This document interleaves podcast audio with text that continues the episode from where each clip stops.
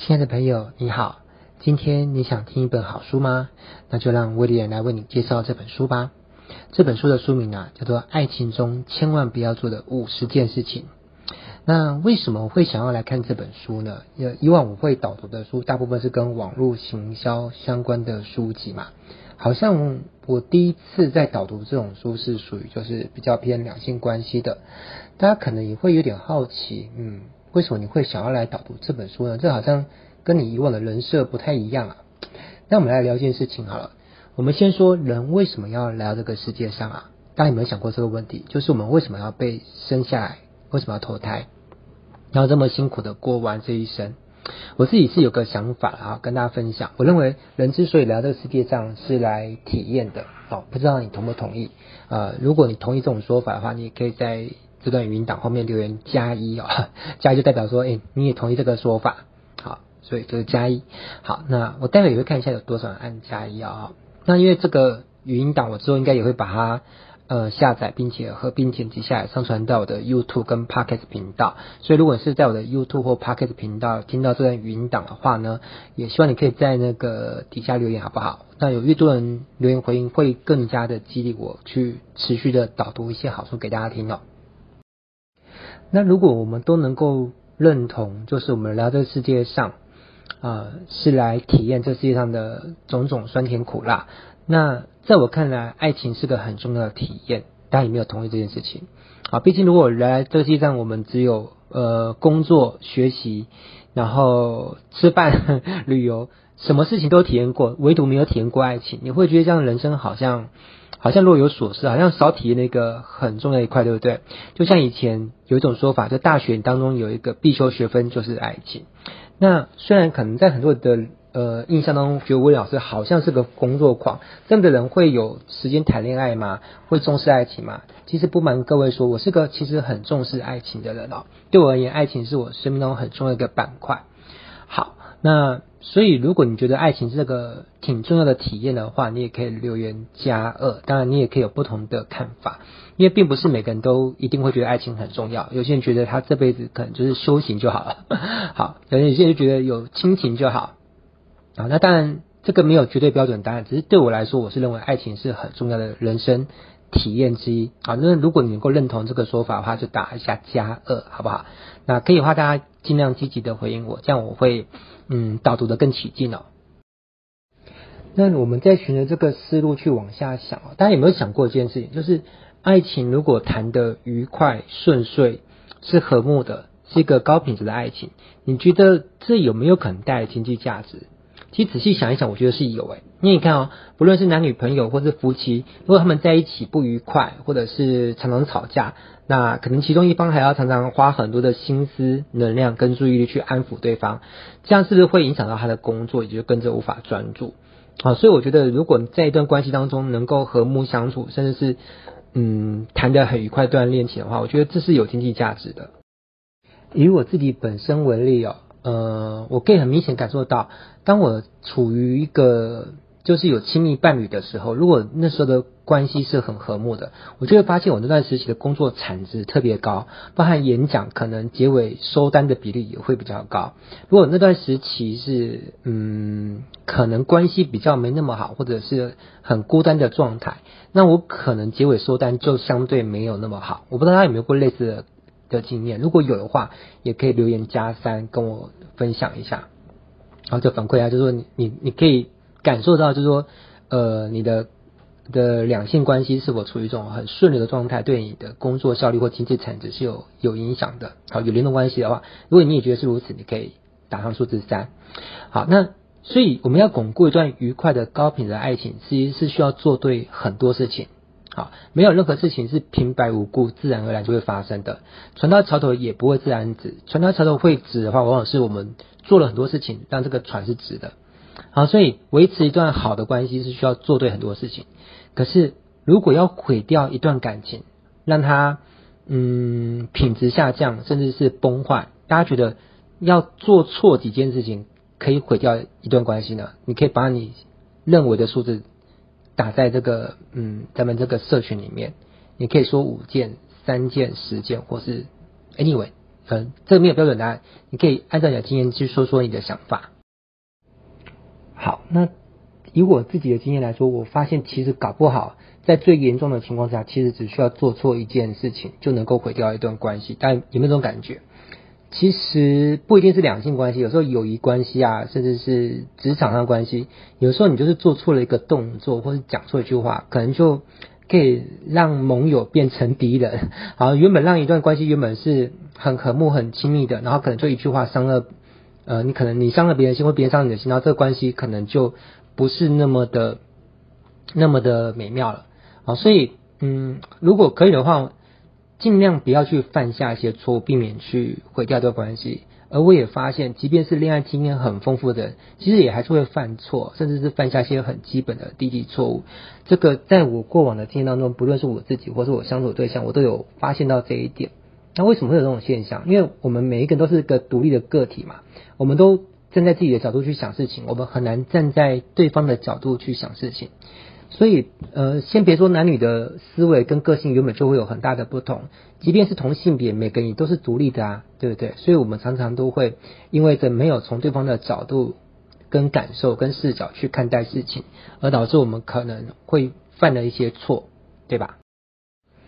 好，那接着我会呃花一点点时间来简单介绍这本书哦。这本书大致上就是在讲，就是一般人。呃，进入到关系之后，我们过往在看童话故事，是结尾只会结在那个王子跟公主从此过着幸福快乐生活，就到这边就是 ending，对不对？就没有演然后了。为什么？因为相爱容易相处难嘛。往往日后相处的过程可能会有很多的柴米油盐酱醋茶，产了产生了王子与公主之间的摩擦，那就不是那么美满了。所以通常卡通故事就是演到这边就结束了。好，那。到底在不管是走入婚姻或走入一段就是嗯男女朋友也好，亲密关系也好，有没有哪些事情是一些常见的错误、常见的地雷，是能够尽量不要踩到它的呢？这本书专门列举了就五十件这样的事情。好，那我来稍微介绍一下这个作者，作者呃称号哈，有疗愈系都会爱情作家陈心儿，哈，东吴大学中文系，哈。然后个性敏感、心细、迅速、积极。哈，那作者他希望借由这本书，就是五十种爱情的真相，加上五十种的爱情密码。好，期待大家都能有一百分的爱情不败。好，相关的介绍我会把文字贴进来哦，那大家可以听的，也可以用看的。好。那接下来时间就是我会导读书中的部分内容，当然我不可能把它整本念完啊。如果你听了一小部分内容，觉得对这本书的后续的其他内容有兴趣的话，那你就是购买这本书，好，这样可以获得整本书的最完整的知识哦。好，它这本书总共有五十个章节，那我就来念第一个章节哦。第一个章节就是在谈形象，好，就是说一般人最常犯的。五十个错之一呢，就是没有注意到形象。要知道，面子就是名片，身份就是价值。谁注重自己的形象，谁就有更大的机会迈入约会成功之门。如果你只有两分钟让人家留下好印象，那第一分钟呢，就要让别人记住你；第二分钟呢，就要让别人喜欢你。好，那接下来呢，这个章节提到两个真实的故事哦。第一个故事发生在餐厅。好，有一个人叫 Mark，好，男主角叫 Mark。Mark 的恋情呢，始终只闻楼梯响，迟迟未开花。那有一天呢，Mark 决定与交往中的女朋友跟形象女做个测试啊，从中挑选出未来的女友人选。那 Mark 就是分别跟两个女生约会，好，找他们出来吃饭。那其中一位是快乐女，好，快乐女跟他面对面的坐着，啊，快乐交谈。那吃东西的时候呢，有时候眼睛会飘向一方，然后嘴巴。可能也会有一个斜角，那快太开心的时候呢，还会用舌头踢牙，有点大剌剌的哦。那平时咬手指的习惯呢，也丝毫不隐藏，就完全不顾玉女形象。那另外一个女生呢，我们把她取一个外号叫形象女好了。形象女则认真倾听 Mark 讲话，那进退有礼。离开的时候呢，还有稍微加一点点的亲密的互动，那把她整整仪容。好，我猜可能是帮他可能整一下领子吧，或是弄一下那个呃，有点像那个 金秘书为什么会那样那个习惯，帮男生套领带弯的时候就帮他整一下领带。那帮他整整仪容的话，表现出温柔体贴、关关怀的样子哦。那快乐女虽然健谈，可是给人的印象就是一次比一次差。那形象女却正好相反哦，就是每一次见面的印象都比上一次呢更加分。所以最后答案是，Mark 会选谁呢？啊，当然就是那个形象你就略胜一筹哦。好，这是故事一。而且我们讲故事二。另外一个故事呢是发生在公车站哦。那有一个女生叫做 Helen，好，Helen 坐那个公车去男朋友家，要去见未来公公婆婆。那公车停靠的时候呢，上来一个老婆婆。那黑人就假装没有看见，然后就是没有让座，然后又对老太太那个慢慢退退的动作呢感到不耐烦，啊，还白眼以对。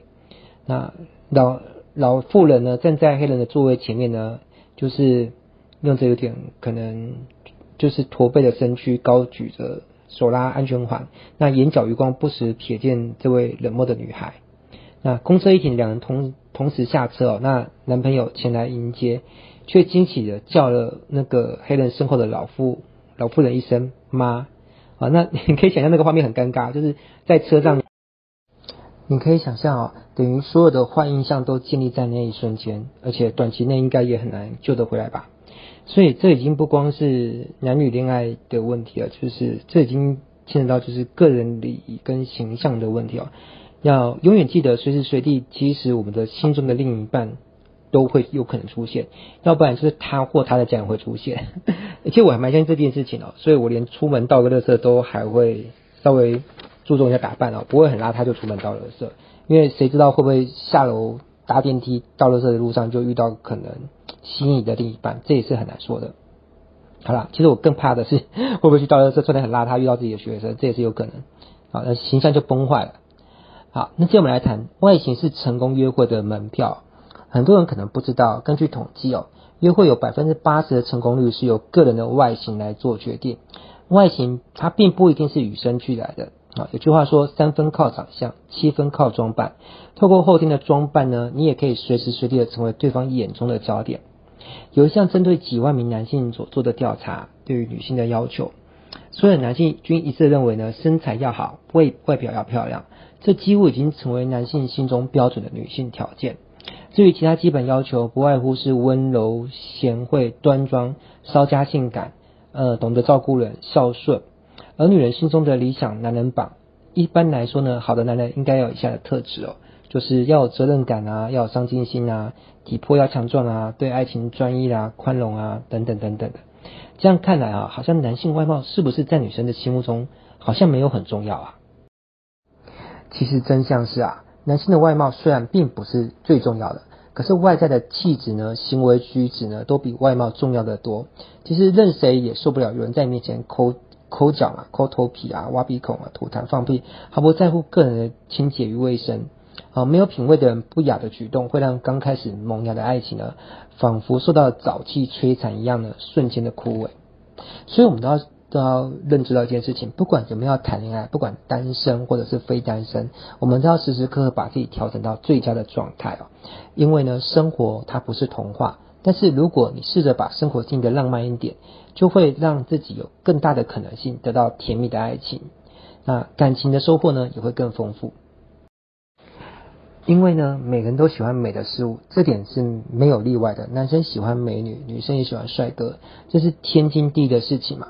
所以，不论男生或女生哦，应该都要随时随地注重身材的保养。在什么样的年龄哦，不管是从年轻到老，都要努力让自己保持在一个适当的体态与韵味哦。这个韵味好像很妙啊，嗯，大家要去品味一下这个用词，对，韵味很重要。好啦，如果可以在约会前稍微理解一下当天约会的气氛啊、场合，好，还有出席的人有有谁？好，穿衣服符合约会的氛围，就可以营造这种轻松相处的感觉。好，这里再谈到一个案例，这个案例中的女主角叫 Candy，Candy 感到很苦闷哦，她不知道为什么谈了几次的恋爱呢，男朋友过一段时间就会不愿意再与她交往了，这仿佛是一个不断轮回发生的事情哦。那 Candy 跑来找我诉苦，那这里的我第一人称指的应该是作者了哈。那嗯，追根究底，最后。作者帮他得到一个结论，就是口头禅惹了祸。因为 Candy 有一个口头禅，就是拜托 我不知道会不会有其他的女生或者男生哦，都是有这个口头禅叫拜托，好吧？对于很多事情，他总会有意无意的说出这两个字。那记得有一次我跟 Candy 还有她男朋友一起吃饭，那男朋友提到最近的几个话题的新闻呢，那 Candy 每次听完总会加上这一句，就是拜托。好了，那当时呃，我就觉得这句话中充满了不耐烦与不信任哦。她男朋友几次听完之后脸色都就是变得不好看，果然过没多久两个人就分手了哦。所以千万不要小看口头禅的影响力哦。恋爱当中呢，口头禅也可能会成为杀手锏哦。好啦，这个杀手锏是负面用词哦，就是导致两个关系两个人关系结束的那个那个杀手。好，大家也可以去嗯回顾反省一下自己，或者回回想身边的有没有有拜托这个词，好会常冒出来，这个不太好。当然，也许有些负面用词可能不是拜托，而是别的。好，也可以去想想看喽，或者是你也可以。呃，留言回应说，那你有没有经历过，发现说身边有什么样的词，你听过是觉得，那你听会觉得不舒服的，那你发现的这个负面用词，也可以在底下留言，好，就是告诉我们，好，可能不是拜托，可能是另外一个词啦，哈，因为有时候当事人讲这句话，他自己内心并没有感觉，可能要从别人的耳朵里面听起来，才会有觉得不舒服的感觉。好，接着再谈另外一个案例哦，另外一个朋友的口头禅也让我印象深刻。这个朋友叫 Tom T O 他们有个四句箴言哦，总是习惯说放心啊，别急。所以每当他的女朋友心情沮丧，或是遇到什么烦心的事情的时候呢，他们都会先说这句话哈，就是放心啊，别急。好，然后再开始来讨论问题的存在，一起思考解决的方法。那很多人都忽视自己使用语言的状况，一个常常说请、谢谢、对不起的人，会让人感觉谦逊有礼、温文儒雅。一个将三字经常放在嘴边的人，肯定是性格比较暴力哦、粗俗、不顾别人内心感受的人。其实语言哦，有时候也有可能造成别人的心理的污染啊。那个习惯常常说放心别急的 Tom 呢，他展现了他的个人的风格与信心，所以后来 Tom 的爱情就修得正果。所以说呢，在这个追求个性形象的年代，不管内心。呃，内在的心灵与外在的言行啊，每个人都应该把自己调整到最佳的状态，让别人感觉舒服一点。那你说这样会很虚伪吗？其实这不是虚伪，这是一个基本的礼仪哦。但外在的美丽适当的包装就好，漂亮是没有终点的。万一万一对整形整上瘾了，不断的七十二变哦，那这就变成一种病态，就美丽的病毒就会比那个 H1N1 还要可怕。那有人化了妆变成美女，让人赞叹；然后卸完妆之后，让人觉得很很惊讶，就觉得世界很黑暗。所以求美，呃，不慎走入绝境者大有人在，不得不小心。好，那内在美本来就含蓄不易表达。有些朋友以为内在美就是本性的展现，真实表达自我不需要隐藏。那有个朋友呢，女性朋友一向以坦然质朴的本性受人喜爱。他讲话超直的哈，非常直接。有一回大家一起用餐，那吃完饭，他听到他问他男朋友说：“哎、你痔疮好了没？大便会不会痛？”这这也太直接了吧？毕竟大家还在用餐，才刚吃完饭嘛。那不仅现场她的男朋友很尴尬，那在场的朋友也面有难色，因为听到这种话真的很倒胃哦。更何况才刚吃完饭。嗯，我觉得这还不是最夸张的，我还我温老师自己本身还听过更夸张的版本。